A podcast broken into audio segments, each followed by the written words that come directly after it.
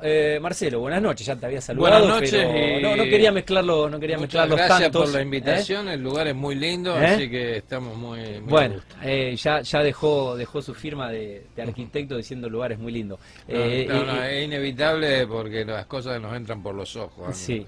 Bueno, mi, mi amigo Damián, vos sabés que me pasó me, me- me pasó el recorrido, por supuesto que yo lo, lo conocía a, a Marcelo y, y- y quería que, que viniera, no había tenido la, la oportunidad de, de conocerlo personalmente y, y hacer la entrevista. Y acá tengo, más que currículo, dice C- C- CV Marcelo Barrale, pero a, a esta altura el señor eh, no, no- no necesita ponerle CV, ¿no? Eh, porque no, no es un currículo. Pero bueno, es, es impresionante lo que, ha, lo que ha trabajado este hombre eh, al servicio de, de la arquitectura, que debe ser su pasión, que es su profesión. Y la verdad que lo- eh, es, es, es un montón. Eh, no voy a, perder tiempo leyendo esto porque creo que ya todos lo conocen. Al contrario, lo, lo quiero aprovechar y darle, darle tiempo para hablar de, de lo que de lo que realmente eh, nos va a dejar. Eh, ¿Cómo está Marcelo? ¿Todo bien? Bien, muy bien. Eh, el tema, en una primera parte, este tema de la, la- la- la industria de la construcción como madre de las industrias, es muy importante porque la- el, el sector público tiene que apo- apoyar a las grandes empresas, a las medianas empresas y las pequeñas empresas, eh, porque hay muchos eh, profesionales jóvenes. Nosotros estamos en la Facultad de Arquitectura se están graduando 200 personas por año. Aparte los ingenieros, aparte los Sí. maestros mayores de obra, Sí. todos tienen competencia para trabajar en Rosario, en la profesión, y eh, no estamos seguros de que el sector este, privado dé, lugar para, este trabajo, digamos, eh, necesario para todos los graduados, que son 200 por año. Eh, en, en cinco años hay mil nuevos arquitectos en la ciudad. Esto es una situación eh, eh, compleja. El Colegio de Arquitectos debería trabajar en esto, la universidad debería trabajar en esto y también eh, debería haber mayor eh, facilidad para, para que los jóvenes eh, profesionales y las jóvenes profesionales se puedan integrar al trabajo. También es cierto que la, la- las empresas de construcción no son las únicas que consumen materiales. Por ejemplo, nosotros siempre decimos que lo que se llama producción social del hábitat, que es eh, aquellas familias, aquellos vecinos, Sí. barrios enteros que Sí. se autoconstruyen, Sí, totalmente. son consumidores Obvio. de materiales, de infraestructura, de instalaciones eléctricas, de instalaciones cloacales. O sea Mm. que hay una... La ciudad es un organismo vivo que se autoconstruye a sí mismo. Hay evaluaciones, por ejemplo, en, en algunas... Bueno, ni hablar, por ejemplo, ciudades como Río de Janeiro, que tiene un 60 o un 70% de, su, de sus barrios, de sus comunidades o sus favelas, como, Sí. como a veces a ellos no, no les gusta que se, que se les diga, sino más bien se llaman comunidades que se autoconstruyen. O sea que la- la- las personas no solo construyen su propia casa, sino construyen la ciudad misma, Sí. sus barrios. en Medellín lo mismo, 60-70% de la ciudad de Medellín autoconstruida Impresionante. y, y prácticamente sin asistencia técnica por el profesional o la joven profesional o el joven graduado que a veces no encuentra trabajo en, en lo que se llama la, la profesión liberal, digamos Sí. que antiguamente se llama profesión liberal, eh, tampoco encuentra soluciones para poder intervenir en un, en un mejor proyecto de los barrios populares si hubieran, nosotros siempre estamos tratando de defender eh, que también los barrios populares, si el Estado pudiera Sí. Que puedan que encontrar puedan un formato Sí. por el cual eh, el joven graduado la- podría hacer su experiencia Mm. recién recibido, trabajando en ayuda para mejorar las soluciones habitacionales de los sectores populares, que eso no existe. Mm. eh, nosotros creo que, por ejemplo, el Consejo de la Ciudad podría ayudar en eso. Si nosotros pudiéramos conjuntamente con la universidad y los colegios de profesionales y el Consejo ver si se podría flexibilizar Ajá. la forma de trabajar, eh, no ya en una relación eh, privada, con una empresa privada de los jóvenes profesionales que siempre empiezan trabajando en relación de dependencia, sino en una situación mixta donde el Estado pudiera ayudar a los barrios, ayudar a las personas y también eh, a lo mejor eh, obtener un primer trabajo, el primer trabajo de los jóvenes, este, a los jóvenes que, por vocación se acercan a, cualquiera de los de los títulos eh, habilitantes, ¿no es cierto? Como la arquitectura, la ingeniería que puede construir perfectamente, y los maestros mayores de obra que generalmente tienen una formación muy interesante este, para, para, para, lo que es específicamente la construcción. Es un tema interesante porque eh, este, con empresa o sin empresa la ciudad se autoconstruye. Ok. Bueno, eh, Marcelo obviamente es un, entendido en la materia, uno trata de este rato eh, poder capitalizar. Eh, posgrado en políticas públicas y desarrollo local. Sí. bueno, tuviste experiencia como director de proyecto en arquitectura de la periferia, tejido y espacio público para un hábitat sustentable en una perspectiva interdisciplinaria. Eh, el caso del área metropolitana en Rosario, que ahora te voy a preguntar, y coordinaste bueno, la cátedra experimental de hábitat popular y vivienda de, interés social. Sí. Eh, ¿Cómo, cómo, no, bueno, nosotros, eh, digamos, nosotros tenemos una base académica, digamos. Sí. trabajamos fundamentalmente en la difusión de estas problemáticas en, los alumnos de, de, la Escuela de Arquitectura de Rosario. Sí.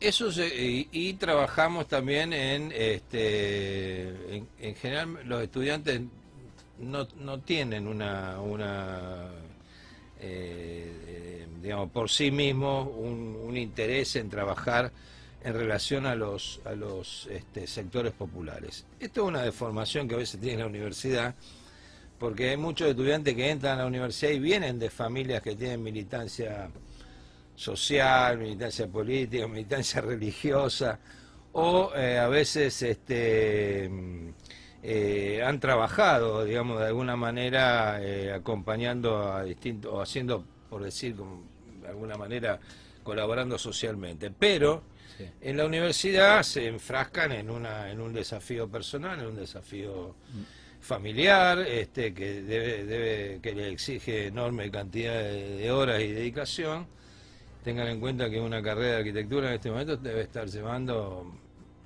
no menos de ocho años a una persona, ¿no? Y en ese periodo de ocho años la persona interrumpe a lo mejor una, una actividad que tenía, que traía de su, de su, de su adolescencia. Entonces nosotros estamos tratando de, que, de volver a acercar desde la universidad pública a los jóvenes a una, a una eh, práctica social desde la arquitectura, de su misma profesión. Como en derecho eh, hay este, estudiantes que trabajan en derechos humanos concretamente, o eh, en, salud está la medicina social o el sanitarista, o sea que hay en todas las profesiones una vocación por el trabajo social. Nosotros lo hicimos durante muchos años hasta que en un momento decidimos armar una ONG sí. del cual yo soy el presidente, que se llama Matéricos Periféricos.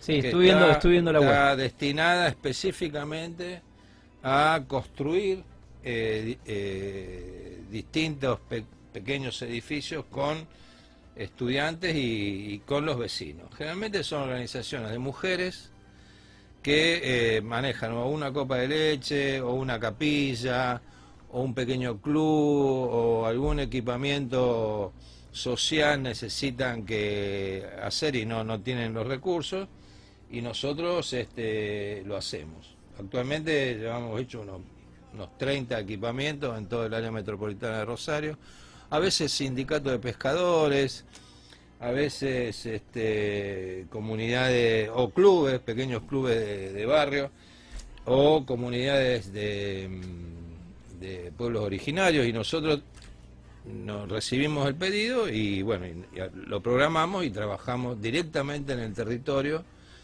Ayudamos a, juntar este, los fondos para los materiales, ayudamos a hacer carpetas conjuntamente con las organizaciones para eh, pedir eh, recursos o para pedir financiamiento o subsidios al Estado, o sea, le hacemos todos los planos, le hacemos, o sea que es un trabajo que desde el punto de vista de de los estudiantes y las personas que se forman en ese ambiente creo que es este, interesante. Digamos. Qué buena iniciativa. Esta, esta es la web, eh, Gerard.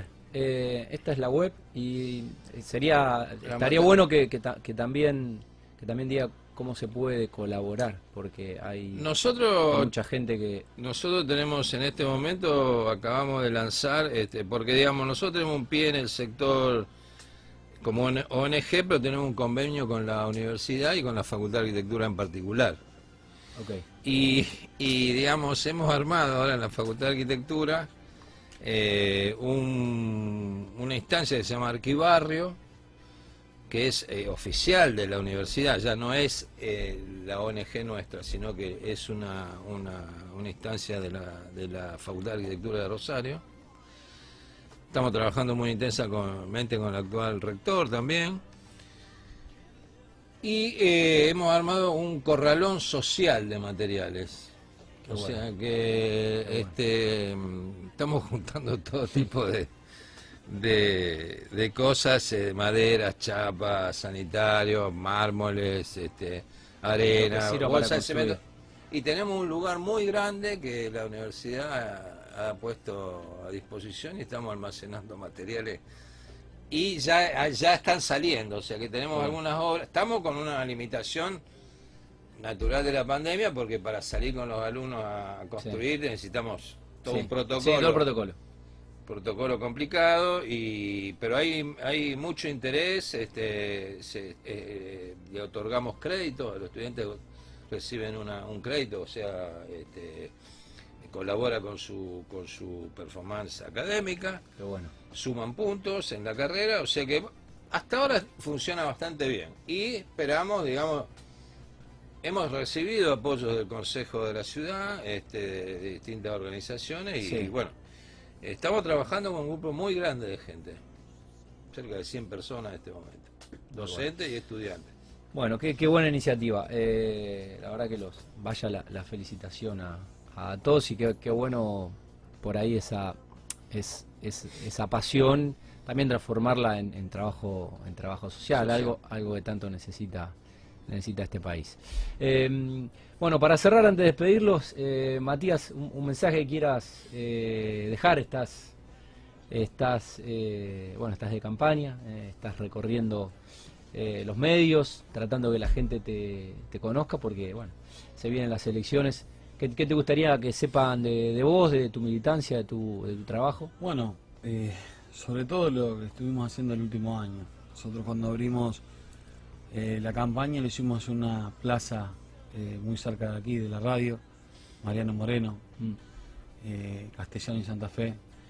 Y bueno, cerré con, el, con un mensaje, ¿no? Primero agradecer a todos aquellos ciudadanas y ciudadanos, argentinos y argentinas que cumplieron con las medidas sanitarias, sé que fue muy difícil, con los trabajadores y trabajadoras del Estado y sobre todo los esenciales, que, han puesto el cuerpo para, poder soportar esta pandemia que fue muy, muy, muy difícil. Mandarle un abrazo grande a, aquellos que han perdido un familiar, un amigo, porque fue difícil y sobre todo todos tenemos un conocido o alguien. Y bueno, y a la gente que ha perdido su trabajo, o aquellos que tuvieron que cerrar su comercio, y lamentablemente han eh, perdido una empresa y todavía no saben cómo llevar el sustento a la familia, pedirles que sigan confiando en nuestra palabra, que depositen en nosotros, en esta lista, la esperanza, que vamos a hacer todo lo necesario para, para volver a ser felices. Muchas gracias. Bueno, eh, desearle que tengan la posibilidad de, transformar la realidad de todos los rosarinos, eh, cada uno desde el lugar que, les toca. Gracias por, por este tiempo y mm, bueno, seguramente que estaremos eh, renovando la invitación. Muchas gracias. Cuando quieran estamos de nuevo. Los estaremos molestando. Gracias a, mi amigo Damián. Bueno, Matías Fernández, eh, delegado de Migraciones de Santa Fe, precandidato a concejal de, Rosario, acompañado por el arquitecto Marcelo Barrale. Eh, bueno, con un, largo recorrido eh, de la Facultad de Arquitectura, Planeamiento y, Diseño, 12 años de vicedecano, bueno, y 40 años de, de docente.